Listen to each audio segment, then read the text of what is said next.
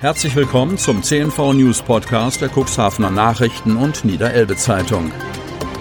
In einer täglichen Zusammenfassung erhalten Sie von Montag bis Samstag die wichtigsten Nachrichten in einem kompakten Format von sechs bis acht Minuten Länge. Am Mikrofon Dieter Bügel. Montag, 1. März 2021. Baum vor Villa stürzte plötzlich um. Völlig überraschend. Stadt wird Baumkontrolle wegen Verkehrssicherungspflicht größere Bedeutung beimessen müssen. Von Thomas Sassen. Cuxhaven Altenbruch. Aus heiterem Himmel war am Donnerstagnachmittag eine etwa 100 Jahre alte Buche auf der Rasenfläche vor der Villa Geben in Altenbruch einfach umgekippt. Kein Sturm, kein Frost, keine erkennbaren Zeichen von Altersschwäche. Verletzt wurde, wie durch ein Wunder, niemand. Wie sich anschließend herausstellte, der Baum war im Inneren des unteren Stammbereichs komplett vergammelt und ausgehöhlt. Von außen ließ sich der massive Schaden jedoch nicht erkennen. Niemand hatte die Gefahr vorhergesehen, die von dem knapp 20 Meter hohen Baumriesen ausging.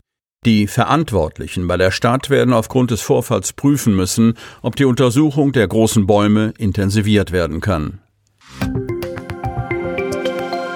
Gefahrgutteam in Hemmoor im Einsatz. Hemmoor, am Freitag gegen 16.30 Uhr kam es in Hemmoor zu einem Einsatz der Gefahrgutgruppe der Feuerwehr Warstade.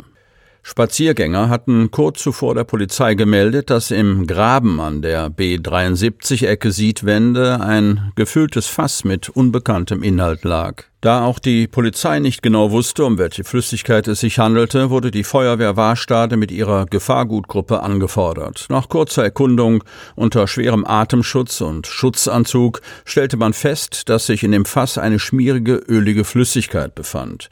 Mit einer Umfüllpumpe wurde die ölige Flüssigkeit in kleinere Gebinde umgefüllt und der ordnungsgemäßen Entsorgung zugeführt. Nach einer Stunde konnten die Feuerwehrleute die Einsatzstelle an die Polizei für weitere Ermittlungen übergeben und abrücken. Vorbereitung für Brückenbau. B73 Ostebrücke in Hechthausen. Baumfellaktion als Vorbote für Beginn der Bauarbeiten. Von Eckbert Schröder. Hechthausen. Eigentlich sollte schon im vergangenen Jahr der Straßenverkehr über den Neubau der B73 Ostebrücke in Hechthausen rollen. Doch immer wieder führten Planungsverzögerungen zu Problemen. Aber jetzt scheint es voranzugehen. In den vergangenen Tagen sind zahlreiche Bäume an der Stelle gefällt worden, wo die B73 an den Brückenneubau angeschlossen wird. Im Frühjahr sollen nach einem notwendigen Planfeststellungsbeschluss die Bauarbeiten ausgeschrieben werden. Der ursprüngliche Finanzrahmen von sieben Millionen Euro wird allerdings nicht ausreichen. Es ist von einem zweistelligen Millionenbetrag auszugehen. Dass die Tage der alten Querung gezählt sind, ist schon seit Jahren klar. Gutachter hatten gewarnt, dass sie aus Sicherheitsgründen spätestens 2020 außer Betrieb genommen werden müsste. Entsprechende Planungen für einen Ersatz wurden auch angeschoben, aber nicht konsequent genug.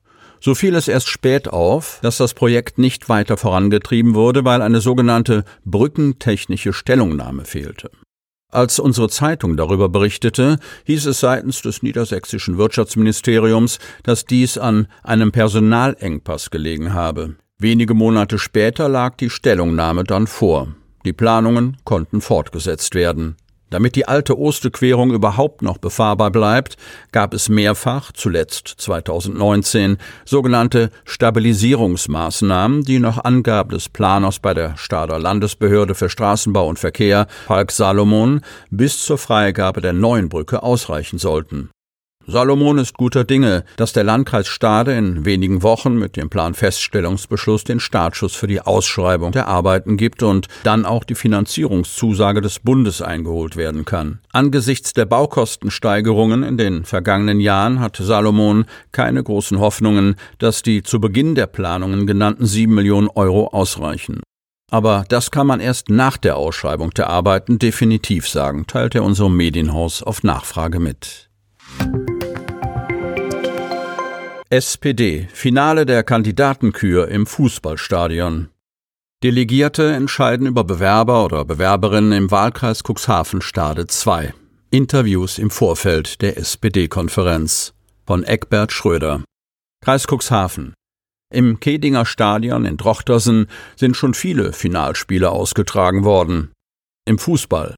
Am Sonnabend, 6. März, fällt dort nun eine politische Entscheidung. Wer tritt für die SPD bei der Bundestagswahl im Wahlkreis Cuxhaven-Stade 2 an? Katja Brösling, Hendrik Rehm und Daniel Schneider aus dem Cuxland wollen am Sonnabend mit einem Sieg den Platz verlassen.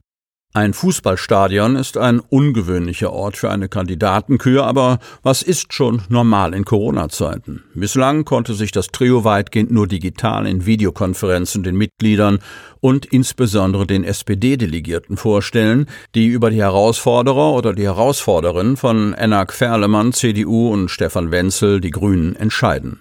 Ferlemann, Cuxhaven, gab bislang den Takt im Wahlkreis an, den er dreimal in Folge direkt holte. Die Grünen haben mit Stefan Wenzel den ehemaligen niedersächsischen Umweltminister aufgestellt. Jetzt zieht also auch die SPD mit einer Festlegung in der Kandidatenfrage nach. Während sich Katja Brösling und Henrik Rehm schon seit vielen Jahren in der Partei engagieren und dort auch innerparteilich sowie in politischen Ratsgremien Posten besetzen, war Daniel Schneiders Nominierung durch den SPD-Stadtverband Cuxhaven eine Überraschung. Der Otterndorfer gehört erst seit September vergangenen Jahres der Partei an. Einsamkeit ist für Seeleute Alltag. Kein Seemannssonntag. Arbeit der Seemannsmission in der Corona-Zeit wichtiger denn je, aber auch sehr viel schwieriger. Von Thomas Sassen. Cuxhaven.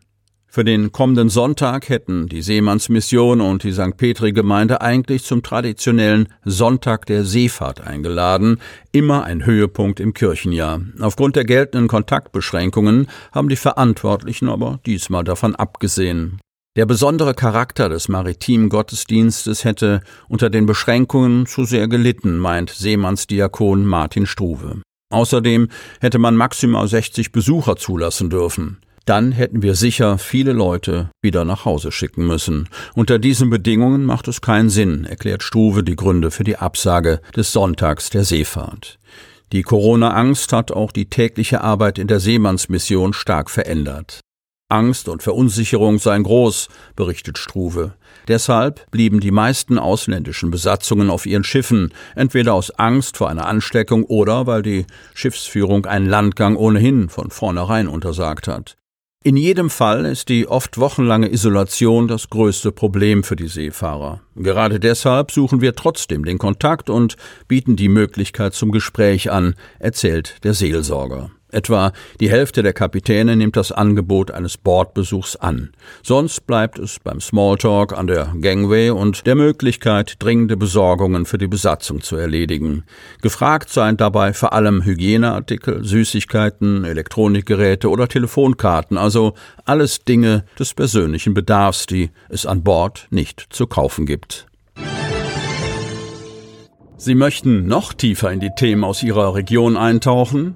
In unserem CNV-Themen-Podcast auf Tauchgang gibt's alle 14 Tage per Interview interessante Personen, emotionale Stories und bemerkenswerte Projekte aus dem Landkreis Cuxhaven direkt auf die Ohren, damit Sie ab sofort keine Podcast-Folge mehr verpassen, benötigen Sie lediglich einen sogenannten Podcatcher. Auf den meisten Smartphones ist dieser bereits vorhanden. Falls nicht, dann suchen Sie ganz einfach in Ihrem App Store nach einem kostenlosen Podcatcher wie zum Beispiel Spotify, Apple Podcast oder AntennaPod. Selbstverständlich können Sie unsere Podcast-Folgen auch direkt über unsere Website unter cnv-medien.de slash podcast anhören.